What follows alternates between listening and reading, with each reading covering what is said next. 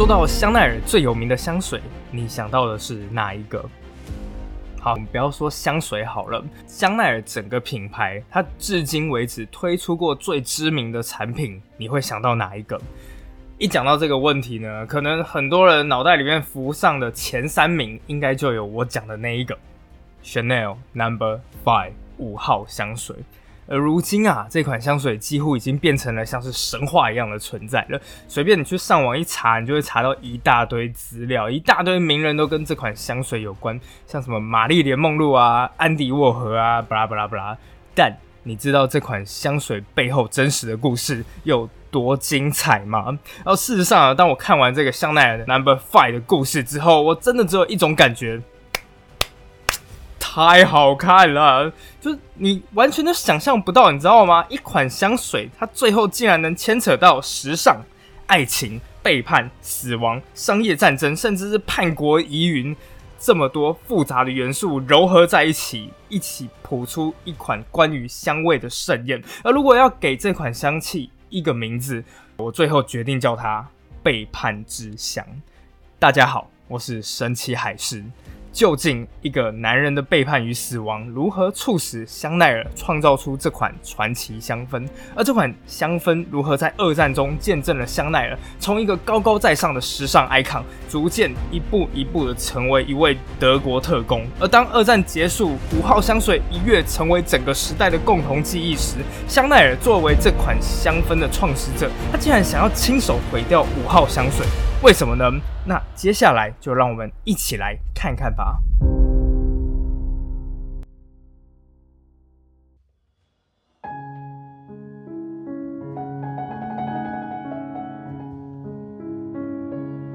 好了，在说这款香水以前，我们当然要先说说创造它的人，就是我们今天故事的女主角 Coco Chanel。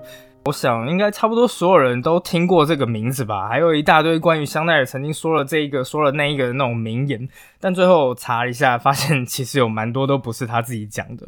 不过呢，这位彻底改写了时尚历史的女人，其实出生自一个非常贫困的家庭里面。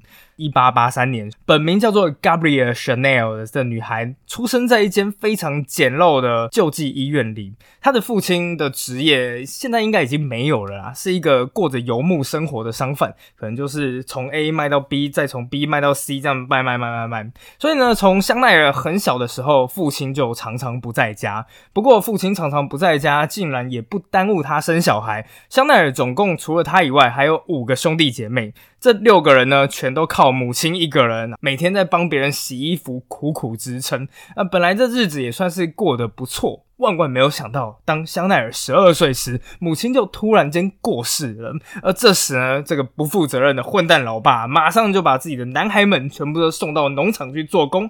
而女孩们呢？有一天，老爸就对香奈儿们讲说：“哎，我要送你们到姨妈家。”但表面上说是姨妈家，但事实上就是一间修道院成立的孤儿院。接下来呢，重新恢复单身的老爸就怀抱着发财梦跑到了美国去了。所以呢，小小年纪的香奈儿就在这个孤儿院里面过得非常不愉快。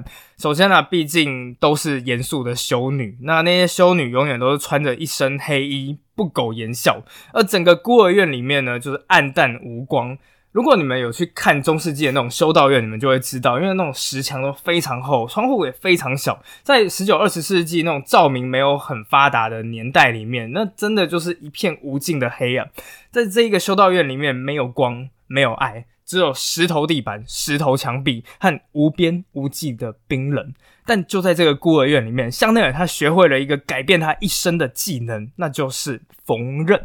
这个时候，他也开始对服装产生了憧憬。那时候憧憬的东西其实跟一般的小女生都差不多，就是那种公主风的蓬蓬裙。因此，在无数的夜晚里面，香奈儿就只能偷偷的翻阅自己不知道从哪边抢来的小说，一边做着自己的公主梦。而这个公主的梦境里面，所有的颜色只有一个，就是白色。她要穿上白色的礼服，她要拥有一间白色的房间，里面还要有纯白的窗帘。所以呢，当我们现在去看到这个香奈儿的店啊，几乎都可以看到每一间都是这种简洁的白色风格。而后来呢，在香奈儿的成长过程里，差不多就是到他十五岁的时候，有一件事情让他印象非常深刻，这也就是他开始走上时装的第一步。就是随着他的年纪逐渐成长啊，他终于可以参加一个叫做主日弥撒的活动。那这也就意味着他终于可以定做一件自己的洋装了。这对香奈儿来讲当然非常的兴奋，因为他终于可以发挥自己的创意了。所以他当时啊，兴奋的就选了一块紫罗兰色的布料，然后来做出了洋装，还在裙底缝上花俏的荷叶边。不料就在他打扮完成，正要走到镜子前看看自己的模样时，他的姨妈就是修女们，突然就先撞见了他。一看到香奈儿身上的这件洋装，马上尖叫了起来：“给我脱下来！我们是要去弥撒，不是要去派对。”后来呢，香奈儿就只好把它脱下来。而隔天，修女们就把这一件洋装送回去裁缝那里退货。我也不知道定做要怎么退货了，反正就是这个样子。因此呢，对香奈儿来讲，这从一页页小说中拼凑出来的紫罗兰色洋装。其实香奈儿从来都没有看过这件衣服穿在自己身上的样子，就消失无踪了。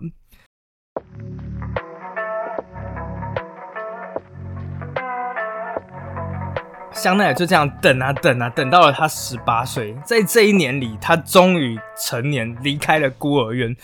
但这个时候呢，可能他手上就只有一袋小小的行李包，举目无亲，既没家世背景，又没钱。在这个阶级观念非常严明的十九世纪末二十世纪初，请听题。如果你是香奈儿，你要翻身要怎么做？以下呢，我们就来告诉大家香奈儿那个时候翻转阶级的三大法宝。不过呢，顺带一提啊，这是香奈儿的选择，我在这边没有任何推崇或贬义的意思啊。就你不喜欢去找香奈儿啊，不要找我。第一，就是大部分人会选择的方式了，那就是努力培养自己的专长，然后用力工作。对，香奈也不是会缝纫嘛，所以呢，他一刚开始呢，就找了一间裁缝店开始打工，缝一下臭男生的长裤啊、背心啊，巴拉巴拉巴拉。不过事实也证明啊，这种方式对香奈来说也是最吃力不讨好的方式，因为呢，香奈那个时候每天要面对的就是堆积如山的裤子啊，还有各式各样的超长工时。他如果选择这条路的话，他这一辈子大概也就只能这个样子了。所以呢，这一条路走到一半就发现，哎，这条路有点难走。接下来，香奈儿就迎来了自己第二项翻身的方式——脸皮厚。呃，请注意啊，这里的脸皮厚不是贬义词，而是一个人要出头就是要被看见，而被看见的方式有时候就是要做一些与众不同，甚至是别人羞于去做的事情。当时啊，香奈儿不是在那种裁缝店里面工作吗？那有一天呢，就是一群贵族的军官找他去歌厅唱歌。其实，在那个年代里面，在大庭广众下卖唱，算是一件蛮丢人的事情。而且，香奈儿还有一个硬伤，他的声音其实是有一点偏沙哑，就真的不是那种柔美的嗓音。但这件事情才难不倒香奈儿，那嗓音不是不行吗？没关系，我就用自己的魅力来填补这样子的不足。如果大家有看到香奈儿年轻的照片，你就会发现年轻的香奈儿真是国色天香，甜美的外表，妩媚的身形，瞬间就虏获了一大堆军营猪哥的心。因此，在一次机缘凑巧下，香奈儿就唱出了自己的成名曲，叫做《谁见到可可》。歌词内容啊，大概就是在说一个小女孩丢了她的小狗，那一只小狗就叫做可可。那当香奈儿用自己沙哑的嗓音唱着。啊，我心爱的小狗 Coco，有谁见到 Coco？哦，Coco，有谁见到 Coco？那些军官一听到的时候就整个疯了。从此以后，大家就管它叫做 Coco，因此可可香奈儿余烟诞生。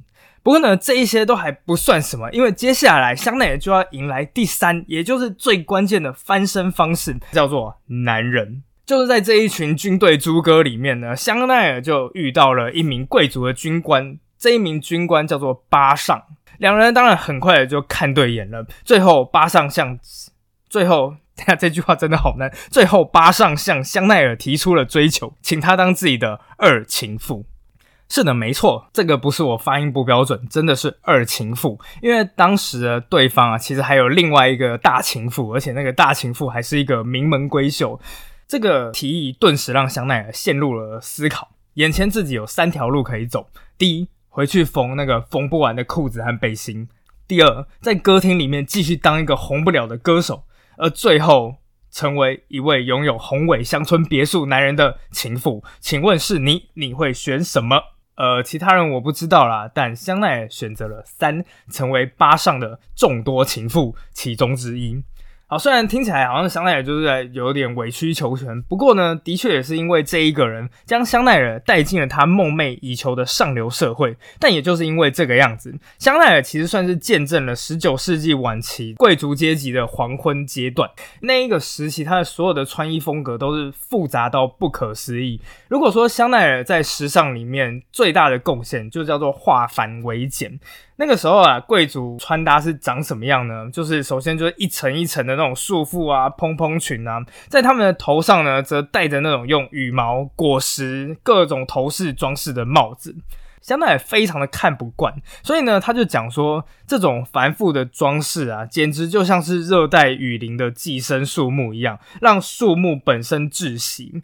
女人在这个时候根本已经不叫女人了，只不过是皮草、帽子、华丽装饰的代名词。所以呢，香奈儿她就是想要按照自己的美感去做出一些简单大方的设计。因此有一天啊，香奈儿就对自己的情夫巴上说：“我想卖帽子，我想创业。”呃，面对香奈儿的要求，其实巴上一听到之后就整个傻住啊！为什么？你现在日子不是过得挺爽的吗？为什么要去创业？香奈儿就回说：“我就是不想要过这种悠闲的生活，我想要去工作。”从此以后，香奈儿是每天照三餐。早餐的时候，他说：“我要创业。”午餐的时候，他说：“我要创业。”晚餐的时候，他说：“我要创业。”面对香奈儿这种各种如啊，巴上很快就转移了这个话题，最后干脆就邀香奈儿说：“哎，那不然这样子，我们先去西班牙玩一玩，然后之后再回来看怎么样再说，好吧？”香奈儿就答应了，但万万没想到，就是在这一趟旅程，香奈儿认识了自己生命中可能是最重要的那名异性——英俊又有钱的英国贵族亚瑟·卡伯，而他的绰号就叫做 “Boy 男孩”。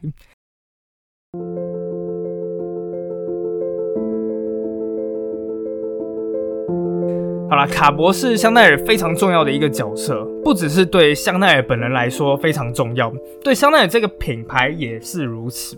它的时装里面，其中有一个最常见的元素叫做山茶花。事实上，这就是卡博送给香奈儿的第一束花。而香奈儿的照片里面，他常常都会戴着一串标志性的长珍珠项链。其实，珍珠项链也是卡博送给香奈儿的礼物。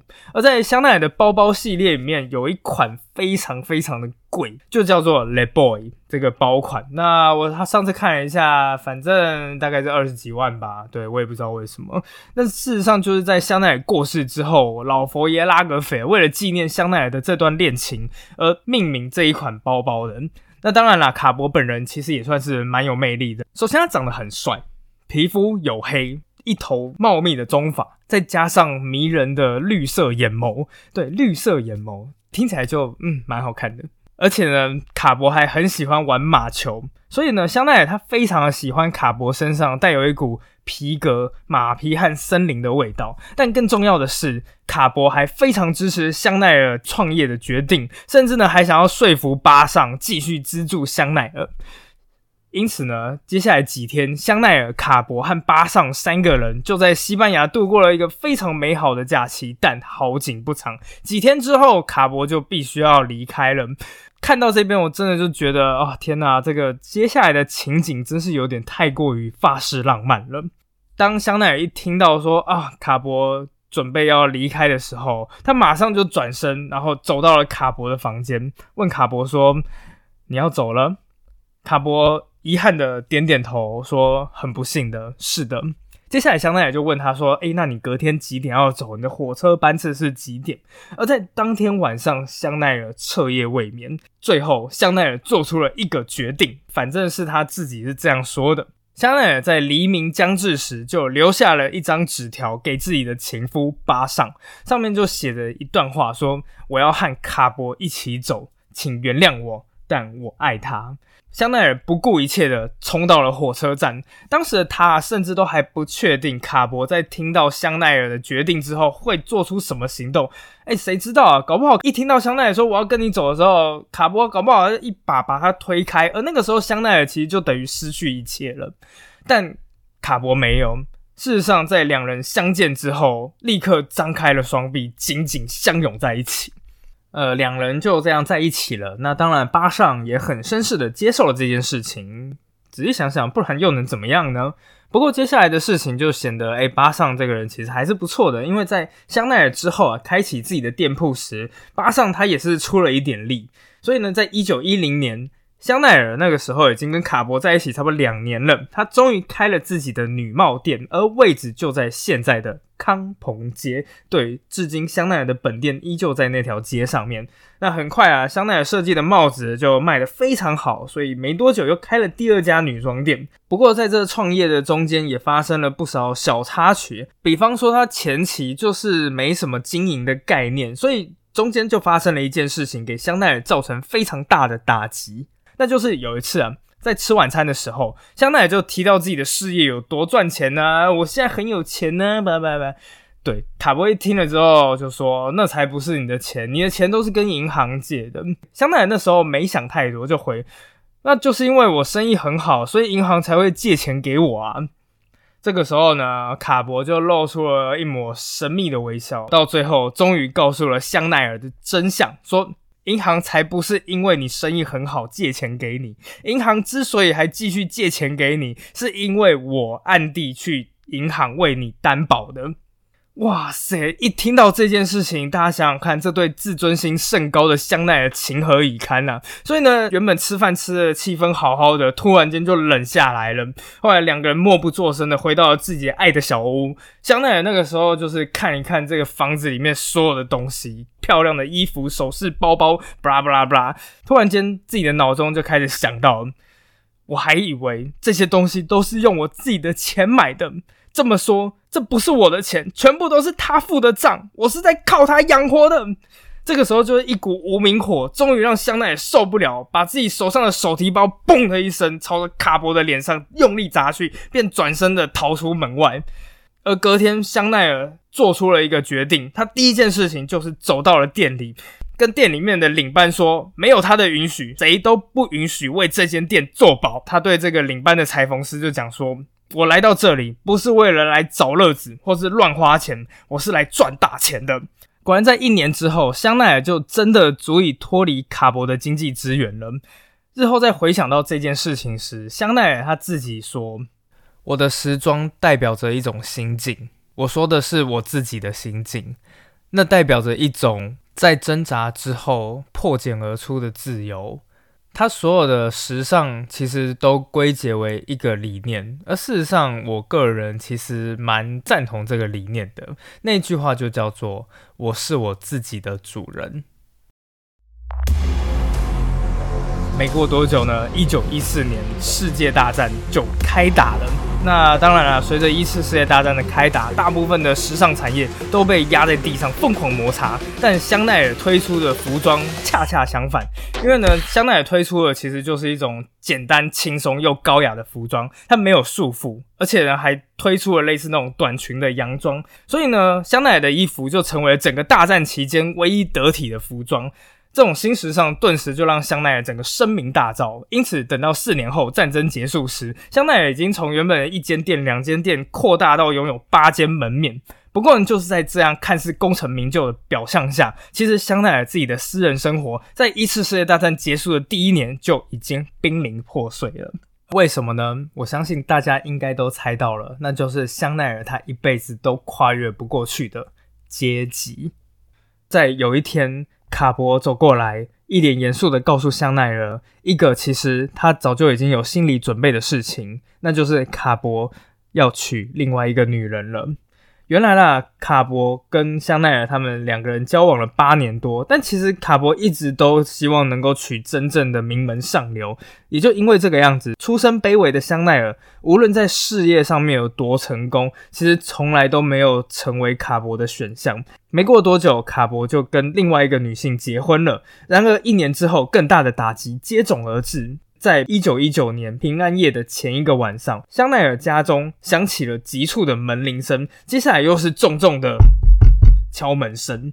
香奈儿的管家打开门，门外站的那一个人马上就说：“我有急事要禀报香奈儿女士。”没多久，顶着一头凌乱短发、身穿绸缎睡衣的香奈儿就缓缓的走下来了。这时，来的人终于跟香奈儿女士禀报了消息：原来卡博出事了。原本那时候卡博是在度假，但是呢，在往南边法国的一个城市叫做坎城的途中，卡博的车子突然爆胎，而车身也跟着失控打转了起来，最后撞到一旁，并开始熊熊起火燃烧，卡博就这样命丧火场。香奈儿听完之后，脸上顿时布满了痛苦的表情，但是他用全身的力量，硬是没有掉下一滴眼泪。没过多久，香奈儿便转身上楼，而等他下来时，他已经衣着整齐。接下来，香奈儿就开启了长达一千公里的旅程，前往卡博出事的坎城。等到三天以后，家家户户都洋溢着欢乐的圣诞氛围，但香奈儿独自来到了出事现场，而卡博烧焦的车居然还停留在路边。香奈儿独自的下了车，开始一步一步的。往焦黑的车子走去，他先是用手抚摸着车身，接着他背对马路，在路肩上坐了下来，终于不可抑制的哭了起来。这对香奈儿来说是一场彻头彻尾的悲剧，然而这悲剧也促成了历史上最传奇香氛的诞生。接下来好几个礼拜啊，香奈儿就是足不出户，每天就是待在自己的房子里面。独自的蜷缩在那个曾经与卡博同床共枕的床上，最后呢是香奈儿的客户兼朋友，终于就是看不下去了，然后有一天突然蹦的，然后跑进了香奈儿的家，然后就说：“你现在立刻给我去度个假，去意大利，去什么地方都好。”最后香奈儿也是被说服了，终于跑到威尼斯去度假了。香奈儿在威尼斯的行程，其实坦白讲蛮有名的。那现在在香奈儿的本店里面，其实每年都还会有一个活动，就是他们都会邀请他们的顶级 VIP 去威尼斯去走当时香奈儿的行程。其中有一项的行程呢，就是每到黄昏时，香奈儿都会在那个号称全世界最美的广场——圣马可广场上面的一间咖啡馆，叫做弗里安花神咖啡馆，点一杯道地的气泡调酒，叫做 Sprite。这款调酒是用意大利的气泡酒，还有苦味利口酒调制而成的。呃，口味据说是拥有丰富的杏子和梨子和花香，但事实上味道如何我也不知道，我也不喝酒。但我可以确定的是，它的颜色则是夕阳般的橘红色。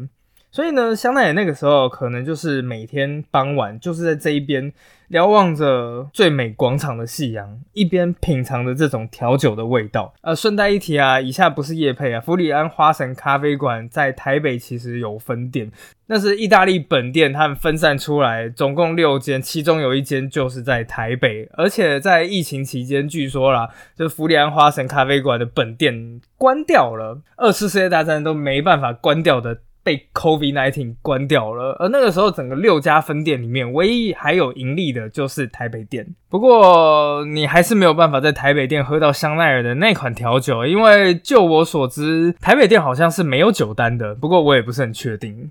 啊，不过就是在这个失去卡伯，然后当香奈儿游走威尼斯还有蔚蓝海岸等旅游胜地的这段期间，香奈儿就遇到了五号香水最关键的人物，这就是他人生中另外一个重要的男人，就是逃亡的俄罗斯大公，叫做迪米崔王子。迪米崔王子是尼古拉二世的堂弟，那大家都知道嘛，在一次世界末期，沙皇被推翻，后来呢，就是有很多俄罗斯贵族就逃到了欧洲各地，而也就是因为这一名王子，让香奈儿一脚跨足到了香氛产业里面。原来啊，两个人在一起之后，迪米崔王子不止一次向香奈儿叙述说，在每次的宫廷舞会里面，女性贵族们的皮草总是散发着淡淡的香气，而其中最受欢迎的就是沙皇的皇后亚历山大皇后，她最钟爱的一款香水，带有玫瑰和茉莉花香的传奇之香——洛勒一号香水。洛乐一号香水人，是迪米崔王子的童年记忆。在这迪米崔王子漫长的流亡生涯里面，是他唯一美梦存在过的证明。每天每天，迪米崔王子就这样子跟香奈儿说。后来啊，迪米崔王子直接就告诉了香奈儿，事实上，创造出洛乐一号的调香师，也是因为共产革命逃出了俄罗斯。事实上，这名传奇的调香师，他现在就在法国。就这样，香奈儿和他的调香师叫做恩尼斯·鲍的人就这样子认识了。事实上啊，香奈儿早就想要跨足香氛产业了，所以他要求调香师要以他个人风格来调制一款香水。不过我一看到香奈儿的要求，马上就觉得你是不是在恶搞那个调香师？这也太强人所难了吧！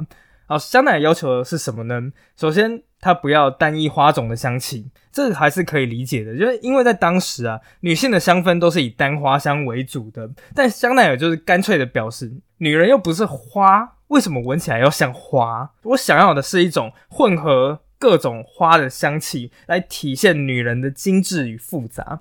听起来这个要求还算是合理，不过接下来的要求就比较神奇了，那就是模糊界限。什么意思呢？好，因为在当时啦，每一种花香其实都代表着某种女子的风格。比方说，一闻到玫瑰的味道，你会想到什么东西？好，在当时，玫瑰的味道让人家联想到的就是大家闺秀的样子，而茉莉或是晚香玉这种香味比较强烈的花香，则是风尘女子的味道。香奈儿这个时候他就要求了，我要的香水就是要性感惹火，但又洁净无垢。正常人一听到应该会马上傻眼吧？所以你要什么又浪又清纯？对我就是要一款又浪又清纯的香水。调香师想了非常非常久，还真的就做到了，因为他加了一种神奇的东西，到底是什么呢？是洋葱，我加了洋葱，实在太贴切了，原来是洋葱啊！好啦，在这里稍稍用一下食神梗。事实上，调香师加的是一种现代化学的新产物，它叫做乙醛。好，说到醛类这种化学物质啊，其实我们周遭很多地方都有，其中最容易认得的就是洗衣精或是室内芳香剂里面，还有一些像是洗发精啊，或者是止汗剂。总之啊，只要在我们周遭一闻到这种味道，我们就会直觉认定这是一种干净该有的味道。但之前的，这种物质是无法单独存在的，是一直到一九零三年，化学家才终于找到分离还有大量生产这种香味的方法。所以呢，在一九一零年，这种成分其实还算是蛮新的。不过，恩尼斯这一位调香师在一接到香奈儿的要求之后，立刻就回想起了自己的年轻记忆。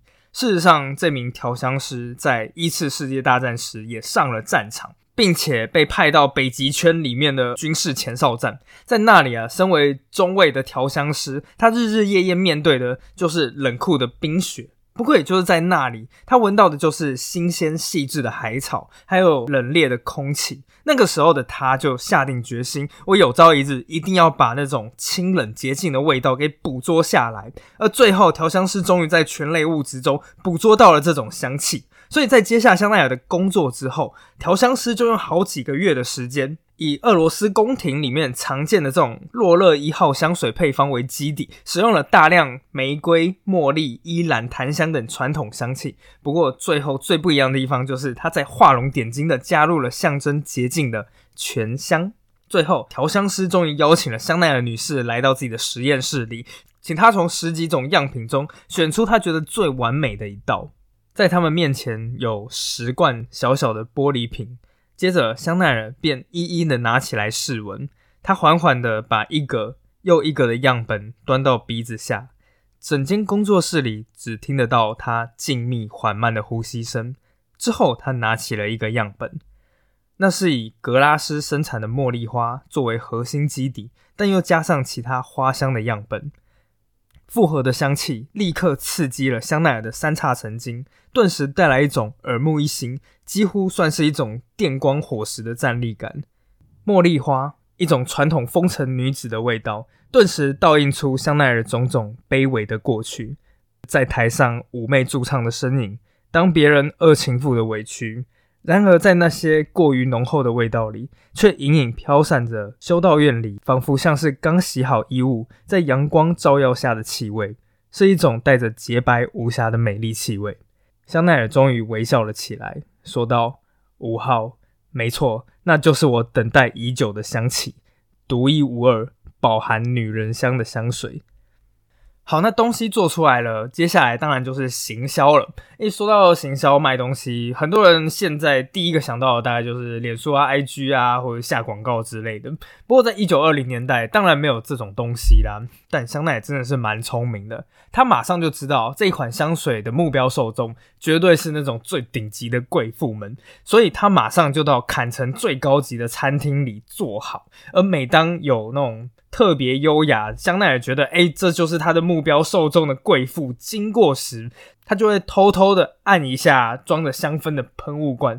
非常惊人的是，每一个人，每一个贵妇在经过他们桌前，都猛然停下脚步，接下来开始左顾右盼，什么味道？什么味道？在那一瞬间，香奈儿就知道他已经成功了。果然，等到一九二一年香水开始销售之后，五号香水整个被抢疯了。不过，通常啦，看香奈儿的传记或者是五号香水的故事，通常到这里就结束了，对吧？但接下来发生的事情其实就比较鲜为人知了。为什么呢？因为照理说来，五号香水这样一只金鸡母被创造出来了，不是应该好好抓住才对吗？然而万万没有想到，在短短的四年之后，香奈儿就签下了转让书，正式宣告。放弃五号香水的控制权，而将香水的控制权转让给一名犹太人。哎，为什么香奈儿要这么做？他是被逼的吗？其实倒也不是。那个时候呢，香奈儿跟这个叫做韦特海默公司的。其实达成了一个协议，因为香奈儿他自己的香氛工厂做不了这么多东西，所以呢，他就把这个配方交了出去，交给另外就韦特海默兄弟一个当时全世界最大的香氛产品制造和经销公司。所以呢，他们两个人就达成协议。协议听起来其实对香奈儿来说蛮甜的。说真的，他那时候是讲说这样的。香奈儿什么资金都不用出，唯一要做的就是把香奈儿的名字借给就是这位犹太兄弟，成立一间叫做香奈儿香水公司。接下来香氛的一切，从制造、行销、通路、销售，全部都由这个维特海默兄弟一手包办。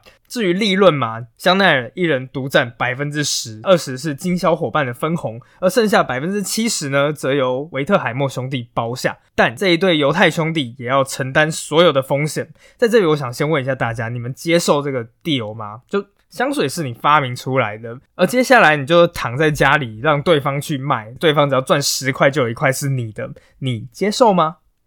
哎，要是我嘛。啊，关我什么事啊？这种好事才不会发生在我身上。反正当时香奈儿是接受了，但无论是香奈儿还是这一对维特海默兄弟都没有料到，在接下来的二十年后，五号香水卖爆了。尤其是在美国这个新大陆，香奈儿五号香水根本已经变成了某种时代图腾。